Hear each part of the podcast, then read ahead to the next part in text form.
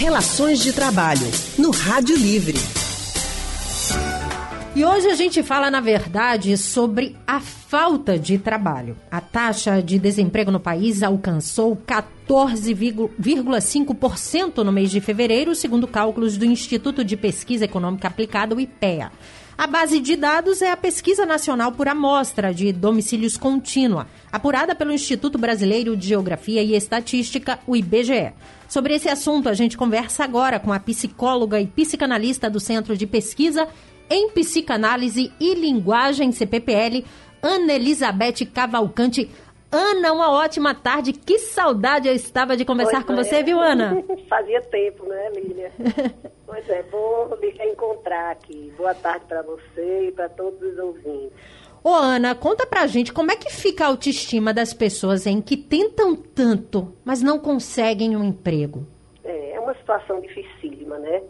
E, de fato, a autoestima é atingida mesmo. Agora, eu acho que é importante a gente falar sobre uma coisa que a gente não encontra geralmente quando se toca nesse assunto, sabe, Lília? Uhum. Porque tem uma certa tendência a responsabilizar excessivamente a pessoa que está desempregada. É, sempre tem uma pergunta: será que você fez o que devia fazer? Será que não tinha qualificação necessária? Será que precisa melhorar para poder manter o seu emprego? Tudo isso acontece, sem dúvida. No entanto, quando a gente encara uma situação dessa, né, de, de desemprego em massa, como a gente está vendo, não só aqui no Brasil, mas como no mundo também, logicamente que cada um, nossa situação é mais, mais difícil, mais problemática por todas as condições econômicas, políticas uhum. e tal, mas a gente vê que essa tendência da diminuição de postos de empregos formais é, uma, é um grande problema mundial hoje entende? Porque a gente está chegando à conclusão que não tem emprego para todos e não vai ter emprego formal para todos.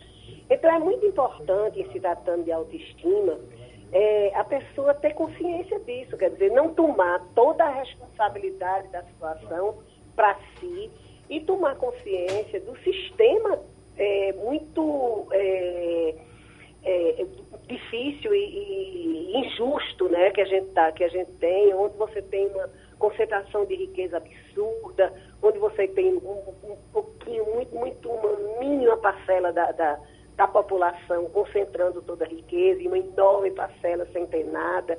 Quer dizer, quando se trata de autoestima, é muito importante a pessoa ter essa, essa consciência, né? uhum. né? De que ele pode ter uma responsabilidade individual, mas existe algo mais geral, né, que, que responsabiliza exatamente esse sistema que a gente está vivendo, né, e que está dando claros sinais, claros sinais de esgotamento, em todos os sentidos, né? Sim. Bom, mas é, é importante a gente tentar, a gente entender isso, mas a gente não pode ficar isso não quer dizer que você não pode fazer nada, né? Uhum. Que deve se paralisar e chorar e, e culpar, né? Quer dizer, se colocar numa, numa posição vitimizada de apenas culpabilizar e que você não teria nada para fazer. Isso não é verdade. É muito importante que a pessoa, com todas as dificuldades, continue não é, na, na, com, com, vistas a solucionar o problema.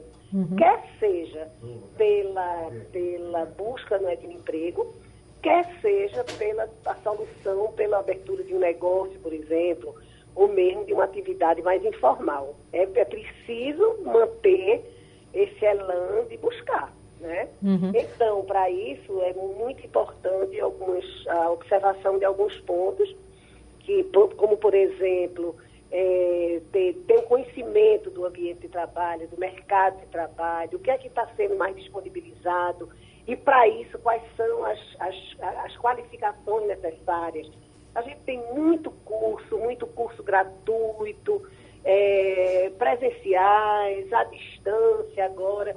Então é muito importante que a pessoa esteja ligada nisso, né? A outra, o outro ponto também que eu acho muitíssimo importante é que não, a pessoa não se comporte como um, um fracassado, um excluído, porque Sim. não é, e mantenha. Mantenha suas redes de relações familiares, é, de amigos, que mantenha uma certa, um certo lugar para o lazer né, na sua vida, porque a gente sabe também que tem lazer para todos os bolsos, né? lazeres, inclusive, gratuitos. Então, isso é outro ponto, ponto importante, eu acho, né, nessa manutenção da autoestima pessoal Uhum. e tal. Ô, Ana. E, oi, e o outro ponto, só completando, Sim. eu acho que o último ponto é manter uma rotina, né? Não se entregar, quer dizer, você não chegar, botar o pijama e passar o resto do dia é, em casa, não. Acho que é muito importante manter uma rotina, quer seja na, na- na- fazendo os trabalhos domésticos, os trabalhos externos, às vezes um trabalho voluntário que dá muito, muito elan, que satisfaz, né? Então, acho que esses pontos têm que ser observados. Ô, Ana, é, você falou dessa questão da rotina. Só, só para a gente fechar é, é, esse nosso, essa nossa conversa, essas orientações, é importante também quem está ao lado motivar, né? Incentivar também. Claro, claro. Isso é fundamental, né? O apoio dos próximos, da família, dos amigos nessas situações são fundamentais para manter, inclusive, a autoestima, o, o desejo, né? O desejo de procurar. Isso é, isso é o essencial. A gente não sai de uma situação dessa sozinha, sem o apoio dos que estão próximos, né? Ana, muito obrigada por conversar com a gente aqui, por orientar. Tá difícil para todo mundo, Todo mas a gente mundo. precisa ter fé, porque vai passar, né, Ana? Tá, exatamente, exatamente. É isso, Lívia. Um abraço para você e para todos os ouvintes. Muito obrigada, Ana. Uma ótima tarde para você também. A gente acabou de conversar com a psicóloga e psicanalista do Centro de Pesquisa em Psicanálise e Linguagem CPPL, Ana Elizabeth Cavalcante.